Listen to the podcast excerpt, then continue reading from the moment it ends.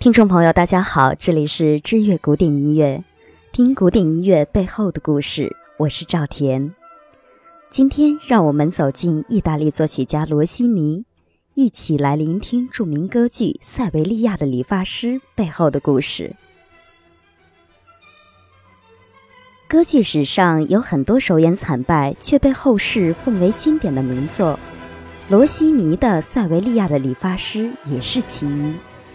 其实当时已经有一版塞维利亚的理发师歌剧了，是一位老资格的意大利作曲家派西埃洛的执笔，是根据法国作家博马舍的同名戏剧改编而成。在一八一六年，罗西尼所雇的剧院经理根据罗马教皇警察局的要求，命他再创造一版新的。刚开始，罗西尼有些担心。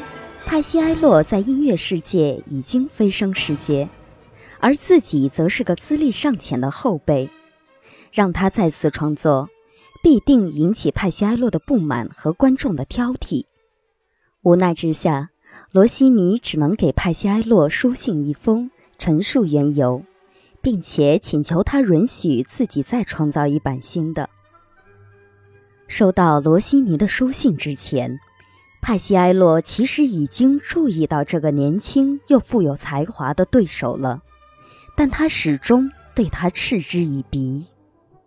自己这部《塞维利亚的理发师》已经得到认可，再加上罗西尼此时并没有什么反响剧烈的作品问世，派西埃洛很自信，这个资历尚浅的年轻人肯定不会超过自己的创作的。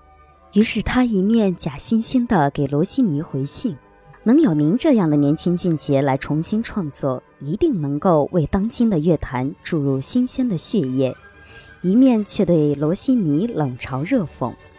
谁都没有想到，罗西尼以近乎疯狂的速度，仅十三天就完成了整部歌剧的再创作。罗西尼对自己的作品非常满意，并自称。从未有过比创作塞维利亚的理发师更丰富细腻的灵感了。而对于贝多芬和勃拉姆斯来说，这样的创作速度简直难以想象。他们总是对自己的作品精雕细琢，不达到自己认为的完美境界誓不罢休。也难怪当时比罗西尼年幼五岁的歌剧作家多尼采蒂对此评论：罗西尼。他的才能无人匹敌，但当时相当多的观众依旧对罗西尼的创作诟病许多，认为这是年轻人对前辈的不敬和一次胆大妄为。一八一六年二月五日，在罗马的阿根廷剧院首演时，很多人听都不听，一开始就打口哨、喝倒彩。随着剧情的发展。观众开始怒吼、跺地板，甚至还有观众把死猫扔上舞台，局面无法控制，只能草草收场。罗西尼倒是显得相当淡定，首演的失败并没有影响他对自己作品的信心。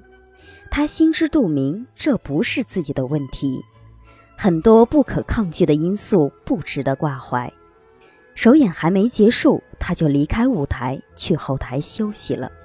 当其他演员终于完成演出，摇着头走下舞台时，罗西尼已经在后台的沙发上睡着了。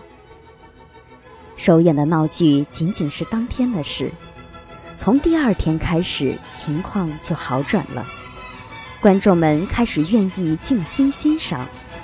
渐渐的喜欢，甚至爱上了他。后来，人们甚至举着火把簇拥着罗西尼回家。格劳特在他的名著《歌剧史》中这样说，可见他那动人的旋律，不仅陶醉了意大利，也紧紧抓住了维也纳的心。塞维利亚的理发师很快响彻世界。人们把它尊称为世界歌剧宝库中永远放光芒的不朽之作，同时也是意大利声音艺术的璀璨明珠。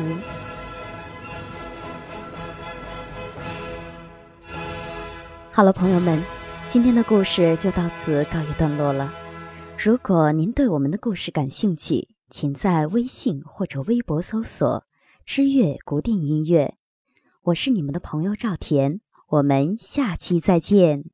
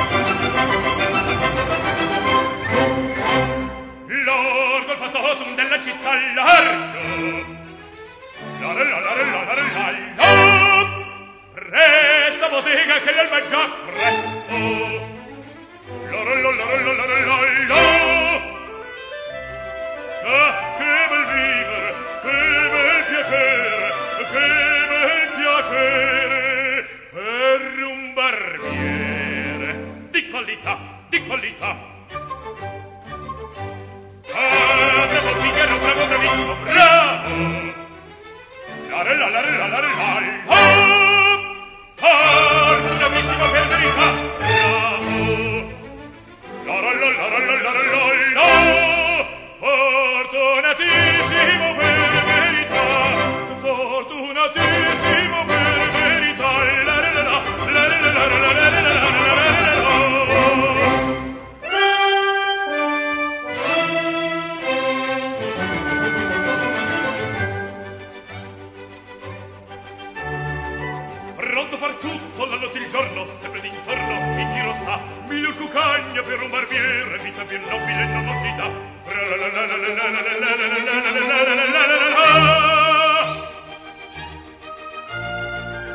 Raso gli effetti, rilanciate forbici, al mio comando tutto qui sta. Raso gli effetti, rilanciate forbici, al mio comando tutto qui sta.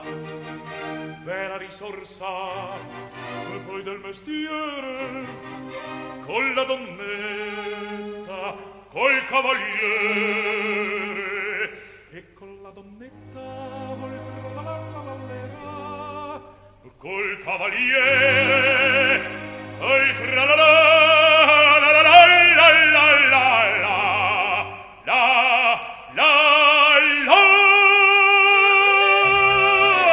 che bel vivere che bel piacere che bel piacere per un barbiere di qualità di qualità chiedono, tutti mi vogliono, donne ragazzi, vecchie fanciulle, dalla parrucca, presto la barba, volo sul ghigno, presto il biglietto, e mi chiedono, e mi vogliono, e mi vogliono, e mi vogliono, dalla parrucca, presto la barba, presto il biglietto, ehi, Figaro, Figaro, Figaro, Figaro, Figaro, Figaro, Figaro, Figaro, Figaro, Figaro, Figaro, Figaro, Figaro,